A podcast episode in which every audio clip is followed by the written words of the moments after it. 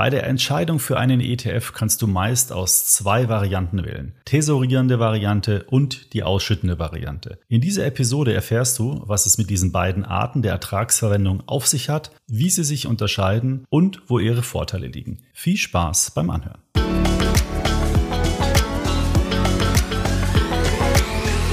Investieren mit ETFs ist ja in den letzten Jahren immer beliebter geworden. Es gibt über 2000 ETFs, aus denen du mittlerweile auswählen kannst. Viele Anlegerinnen und Anleger investieren in ETFs ja nicht nur wegen den Kursgewinnen, sondern auch wegen den laufenden Erträgen, die damit generiert werden können, also Dividenden oder Zinsen. Doch wie kommst du eigentlich in Genuss dieser Erträge und wie kannst du am besten von dem Zinseszinseffekt profitieren und macht es überhaupt einen Unterschied, ob du einen ausschüttenden oder tesorierenden ETF kaufst? Genau diese Fragen besprechen wir heute in der aktuellen Folge. Und wir starten mit dem Thema, was bedeutet es eigentlich, wenn ein ETF tesorierend ist. Tesorierende ETFs, die schütten ihre Erträge nämlich nicht an dich aus, also die werden dir dann nicht auf das Konto gezahlt, sondern die verbleiben im Topf im ETF und werden dann automatisch wieder in die Aktien investiert, wo die Dividende ausgezahlt wurde. Also Beispiel, wenn du einen DAX-ETF kaufst und da ist eine Siemens-Aktie drin, die Siemens-Aktie schüttet eine Dividende aus, dann bekommst du den Ertrag eben nicht auf dein Konto gezahlt bei einem tesorierenden ETF, sondern die Siemens-Dividende wird automatisch wieder in Siemens-Aktien investiert. Und das hat einen riesen Vorteil für dich, denn diese ganzen Erträge verbleiben ja im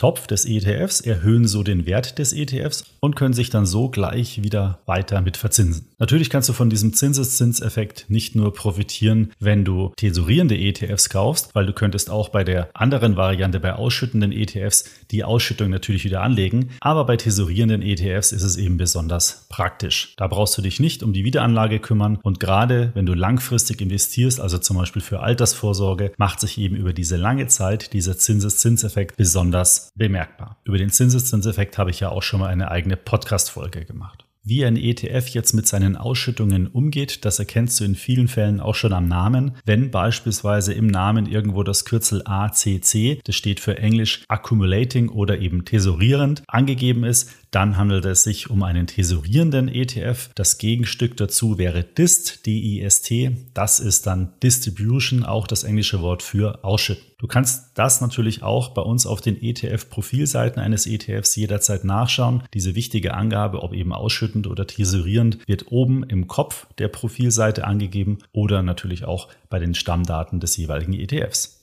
Wenn du in tesorierende ETFs investierst, dann ist vielleicht auch die Frage für dich relevant, wie die versteuert werden. Denn Steuern kommen bei tesorierenden ETFs immer an zwei Stellen zum Tragen. Der eine Teil ist, wenn du deine ETF-Anteile mit Gewinn verkaufst, denn dann musst du die Erträge eben mit versteuern. Und der zweite Teil ist die sogenannte Vorabpauschale. Die Vorabpauschale, das ist eine vorweggenommene Besteuerung zukünftiger Wertsteigerung und da wird immer ein bestimmter Basisertrag zugrunde gelegt. Wichtig ist für dich zu wissen, dass die Steuern bzw. eben diese Vorabpauschale bei tesorierenden ETFs in der Regel direkt von deinem Verrechnungskonto, von deinem Depot abgezogen wird. Wenn du also bei deinem Broker zum Beispiel einen Sparplan nur ausführst, dann musst du trotzdem immer ein bisschen darauf achten, dass du etwas Cash auf dem Konto parat hast. Denn wenn die Vorabpauschale nicht abgebucht werden kann, dann gibt es eine Meldung an das Finanzamt, beziehungsweise dein Konto ist im Soll und es fallen Negativzinsen an. Deswegen ist es immer ganz gut, da zum Jahreswechsel aufs Konto zu schauen und lieber ein paar hundert Euro mehr auf dem Konto zu haben.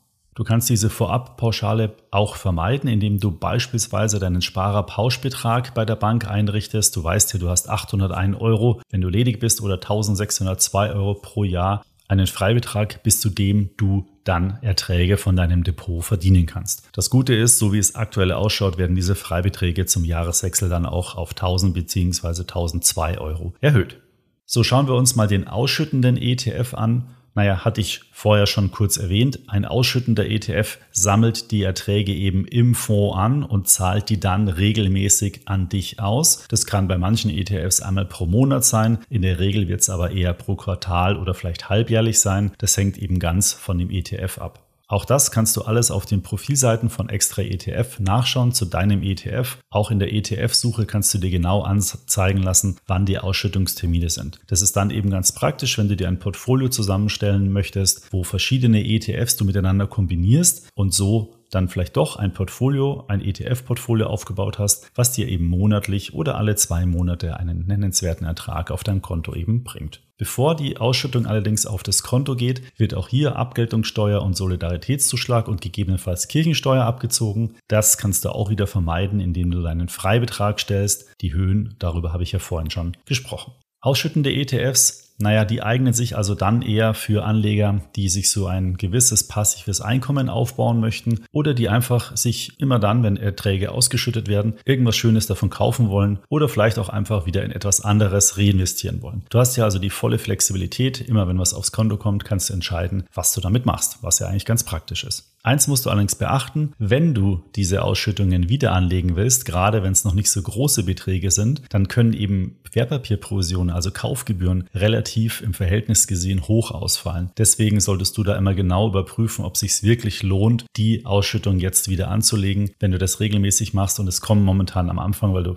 am Anfang deiner Sparphase bist beispielsweise nur kleinere Erträge raus, dann lohnt es sich vielleicht eher in einen tesorierenden ETF zu wechseln. Auch bei den ausschüttenden ETFs muss man sich überlegen, ist es besser, in einen ausschüttenden ETF zu investieren unter steuerlichen Gesichtspunkten als in einen ausschüttenden? Naja, das Investieren in einen ausschüttenden ETF, das kann schon ein Vorteil sein. Und zwar, wenn du deinen jährlichen Sparer-Pauschbetrag noch nicht ausgeschöpft hast, denn dann kannst du ja jährlich bis zu 801 Euro bzw. 1602 Euro Zinsen vereinnehmen, ohne dass Steuern anfallen. Und das eben jedes Jahr. Und das ist natürlich eine tolle Geschichte. Andererseits bietet dir ein tesorierender ETF aber den Vorteil, dass dein Geld langfristig stärker vom Zinseszinseffekt profitieren kann, weil eben die Einnahmen jährlich im ETF verbleiben und somit mehr Kapital zur Verfügung steht, das sich dann wieder verzinsen kann. Und du hast den Vorteil, dass du eben weniger Aufwand und wahrscheinlich auch Kosten bei der Wiederanlage von den Erträgen hast. Und ich hatte es schon angesprochen, ein Großteil der Erträge, der Gewinne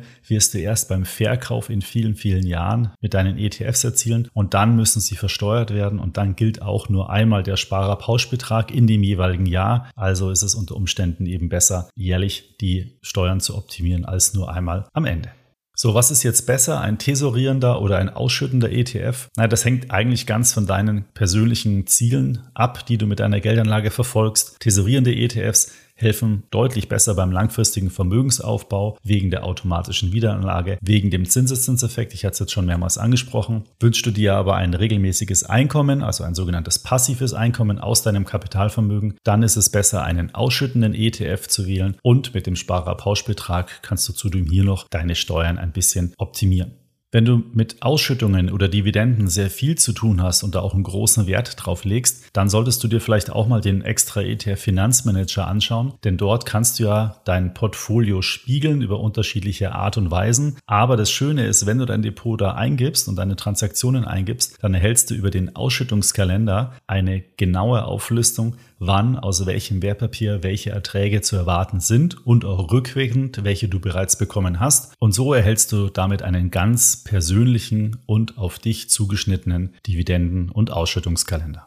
So, ich bedanke mich für deine Aufmerksamkeit. Das war schon zum Thema ausschüttend oder tesorierend. Wenn du die wichtigsten Fakten zu diesem Thema nochmal nachlesen möchtest, dann kann ich dir einen Artikel empfehlen. Den habe ich in den Show Notes verlinkt. Der Link führt dann zu einem ausführlichen Wissensbeitrag. Wenn dir der Podcast gefällt, dann empfehle ihn doch bitte gerne einer guten Freundin oder einem guten Freund weiter. Und wenn du selbst den Podcast über die Apple Podcast App oder die Spotify App hörst, würde ich mich sehr freuen, wenn du mir dort ein Like hinterlässt und vielleicht noch einen positiven Kommentar schreibst. Hör auch nochmal gern in meine anderen über 120 Podcast-Folgen rein. Da ist sicher das eine oder andere Thema spannend und sehr nützlich für dich. Bis zum nächsten Podcast. Ich freue mich, wenn du da wieder reinhörst.